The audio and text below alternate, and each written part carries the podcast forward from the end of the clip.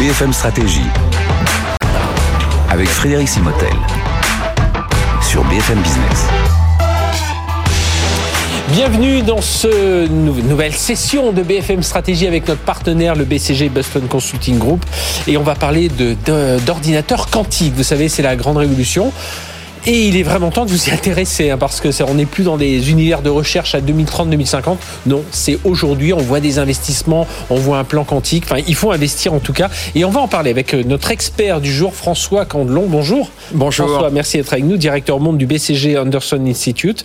Et, avec vous, alors, tiens, il y a la, remise des prix Nobel là, qui arrive. Alors, c'est selon l'heure, euh, le, jour à laquelle sera diffusée notre émission, euh, c'est le 10 décembre. Donc, et c'est un Français qui reçoit le prix Nobel de, physique, à l'inspect et justement autour du, quantique. Hein. Euh, donc on, voit qu'on a évidemment une certaine avancée. Je dis évidemment parce qu'on est quand même très bon dans tous ces, univers. Alors le quantique, quel est son potentiel, François? Non, mais alors d'abord, je suis ravi que le prix Nobel d'Alain Aspect euh, remette le, les, les, projecteurs sur euh, l'informatique quantique, qui est peut-être la révolution technologique euh, des dix prochaines années, et ce aussi bien sur euh, pour la compétitivité des entreprises que pour la souveraineté des États. Et donc c'est pour ça que euh, il est vraiment important que l'Europe prenne prenne ce virage. Alors peut-être pour juste essayer de trouver une analogie entre l'informatique traditionnelle et l'informatique quantique, c'est un petit peu la même différence qu'entre un avion et une fusée. Euh, et bon, euh, alors si vous voulez aller euh, à New York, un avion c'est super, mais si vous voulez aller sur la Lune, ben, il vaut mieux une fusée. Et, et c'est ce qu'on appelle la suprématie quantique. Et, et c'est ce que j'ai vu typiquement chez, chez un client dans les fertilisants. On, on travaillait à essayer de mieux comprendre des mécanismes chimiques pour développer des processus de synthèse qui seraient à la fois moins chers et plus verts. Et en fait, cette simulation avec un super ordinateur, hein, donc informatique mhm. classique, elle prendrait 800 euh, ans, donc c'est un petit peu long quand même. Oui. Et euh, avec l'informatique quantique, on passe à l'équivalent d'une journée. Oui. Donc euh, on évalue au sein du BCG que dans les 20 ans qui viennent, on peut parler d'une création de valeur grâce à l'informatique quantique d'environ 1000 milliards euh, de dollars. Euh, alors évidemment, tout n'est pas rose. Hein. Mhm. Euh, il y a aussi euh, un impact très fort sur tout ce qui est cybersécurité, puisque aujourd'hui, par exemple, toutes les méthodes de cryptage actuelles seraient cassées assez facilement par euh, l'informatique quantique. Oui, c'est ce, ce que l'on craint aujourd'hui, hein, que ah ben, ça, avance trop vite, trop vite dans, dans, dans, ce domaine. Et puis on, on, va, on va parler aussi de cet enjeu souverain hein, aussi pour nous. Alors des impacts, on l'a bien compris là, et notamment sur cette partie cryptographie, chiffrement. mais tout ça nous semblait encore lointain. Or là, on a l'impression que ce lointain, il est en train de se rapprocher, de se rapprocher. Et, c'est ce pourquoi on doit en parler maintenant. Hein. Oui, et on doit se rapprocher parce qu'on est dans une phase qui est une phase critique, qui est le moment où on passe de l'expérimentation du pilote à l'échelle industrielle. Mhm. Euh, et, ça, c'est un moment qui est euh, absolument fondateur pour, pour créer euh, un avantage. Et on voit qu'on passe et que ça s'accélère. Vous avez par exemple les investissements dans les, les startups qui ont été multipliés par 10 entre 2019 et, et 2021. Vous avez les, les, les, hyperscalers, les Google et autres qui s'intéressent évidemment au sujet. Google en 2019 qui a dit qu'il avait atteint la, la suprématie quantique. Euh, quelques mois plus tard, vous aviez IBM, vous aviez euh, Alibaba qui disait la même chose. Mais je dirais que peut-être même ce que je trouve plus intéressant, c'est qu'on voit émerger un marché. Je mhm. parlais de euh, mon client dans, les, dans la chimie. vous avez par exemple un groupe comme Airbus qui aujourd'hui utilise des algorithmes quantiques pour justement faire des optimisations de vol.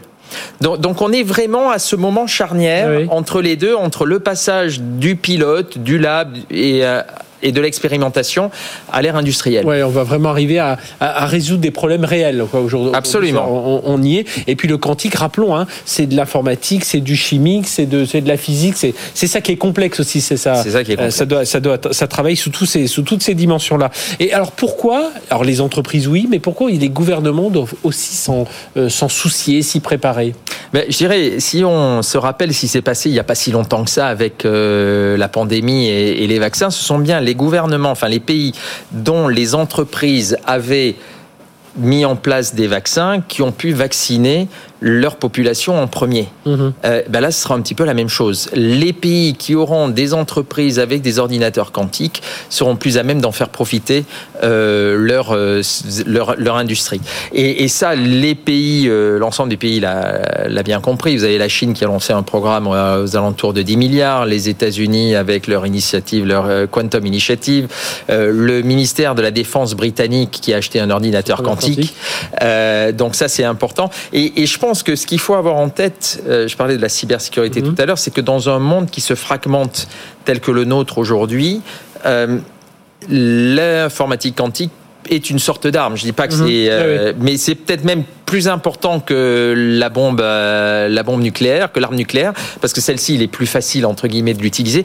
Et l'ensemble des euh, infrastructures critiques des entreprises Mhm. ou des États peut être mise à mal euh, sans grande difficulté, que ce soit sur services financiers, télécom, énergie. Alors justement, nous on, a cité des, alors là, des acteurs privés, américains, chinois, enfin européens avec Airbus. Mais qu'en est-il des gouvernements européens? Est-ce que, est-ce que on est, euh, on est en avance par rapport à d'autres pays ou est-ce qu'on est dans, dans, le- dans la bonne vague en tout cas? Alors, je dirais, il y a, y a- il y a plusieurs choses à ce niveau-là, et je pense qu'aujourd'hui, l'Europe en tant que telle, on est dans la course. Mhm. Hein, euh, vous avez au niveau euh, de l'Union européenne, on a lancé euh, une initiative qu'on appelle Quantum Flagship, qui est dotée de 6 milliards d'euros. Donc c'est le même ordre de grandeur. C'est un peu inférieur à la Chine, mais c'est quand même le même ordre de grandeur.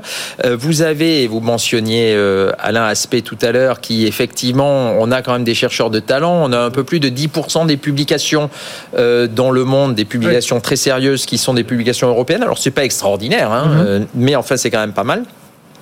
Et puis on a aussi un tissu de start-up euh, qui sont des start-up de qualité. Alors je vais faire un petit peu de cocorico euh, avec par exemple Alice et Bob qui, qui nous promet euh, en 2023 un ordinateur quantique avec une technologie dont nos amis d'Amazon rêvent. Vous avez ben, Pascal, la, la, la start-up qui a été fondée par Alain Aspect, euh, qui a déjà un, un ordinateur quantique dans le cloud. Et alors si j'essaie d'élargir un peu, on peut penser notamment à la, à la start-up finlandaise euh, IQM, Mhm. euh, qui a fait la plus grosse levée euh, européenne avec euh, 128 millions de- d'euros juste Et- avant l'été. Et sachant que même en France, hein, on a, on a des levées de, de Ouais. 10, 20 millions d'euros. Ouais, ouais, on a des bonnes levées, On, a, des, bonnes, bonnes levées de fonds.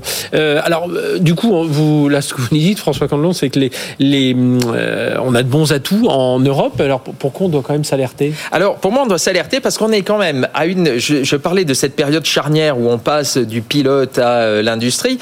Et nous avons quand même une grande euh, preuve, euh, enfin plusieurs preuves au cours des sur les autres technologies c'est une période où on est particulièrement fragile euh, en Europe.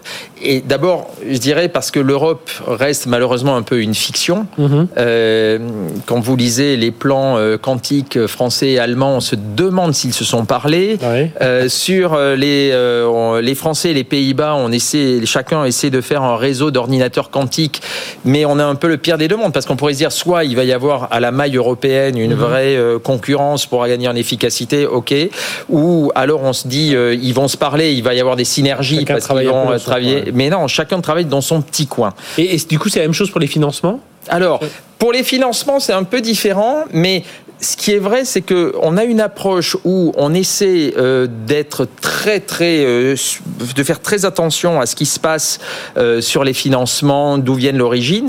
Ben, résultat des courses, vous avez euh, parmi les le, le pourcentage de financement américain en Europe, c'est 2 des investi 2% des investissements privés américains se font sur des entreprises européennes euh, du quantique, euh, alors qu'à l'inverse, 25% des financements privés européens se font sur des entreprises américaines.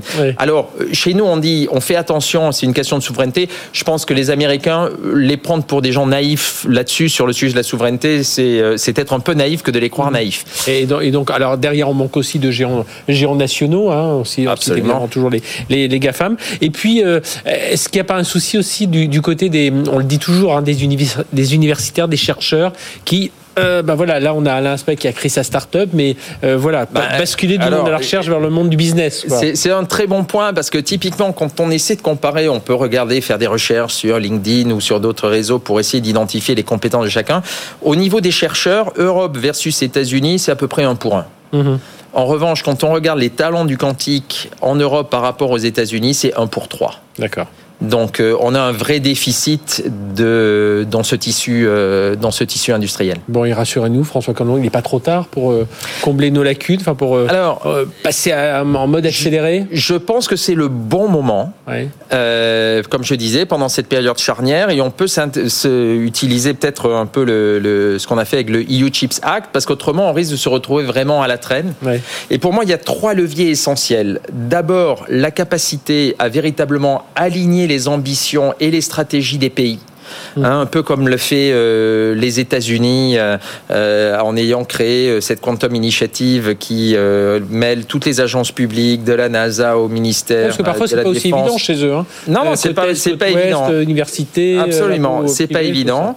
La deuxième chose, c'est évidemment de faire croître cet écosystème d'entreprises dans le quantique. Mm-hmm. Pour ça, il faut à la fois les stimuler en investissement et créer un marché. Et là, je pense qu'on peut se dire euh, notamment euh, louer ce qu'a fait euh, le crédit agricole avec des entreprises dans le secteur financier mhm pour justement, on pourrait, euh, où ils ont signé un partenariat avec pas mal d'entreprises euh, quantiques pour justement créer des applications, et on le fait dans le secteur financier, on pourrait le faire aussi. Dans l'industriel, comme dans les Thales, des Absolument, donc on pourrait essayer de l'élargir à d'autres industries. Et puis, troisième point, il y a cette question euh, du, de, du, pipeline de talent. Et là, je pense qu'il faut essayer avec, de s'inspirer peut-être de ce qu'a fait l'Australie, qui a développé un programme qui va du lycée jusqu'au doctorat pour s'assurer qu'ils auront le nombre de personnes et de talents qu'il faut euh, dans cette industrie. Donc un plan européen, un écosystème à développer et tous ces talents qui viennent derrière pour, euh, pour booster tout ça.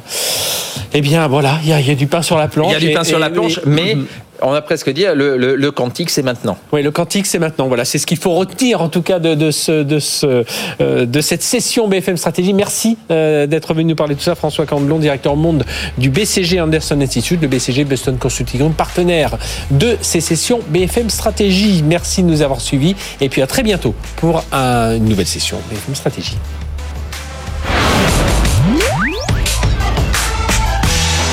BFM Stratégie sur BFM Business.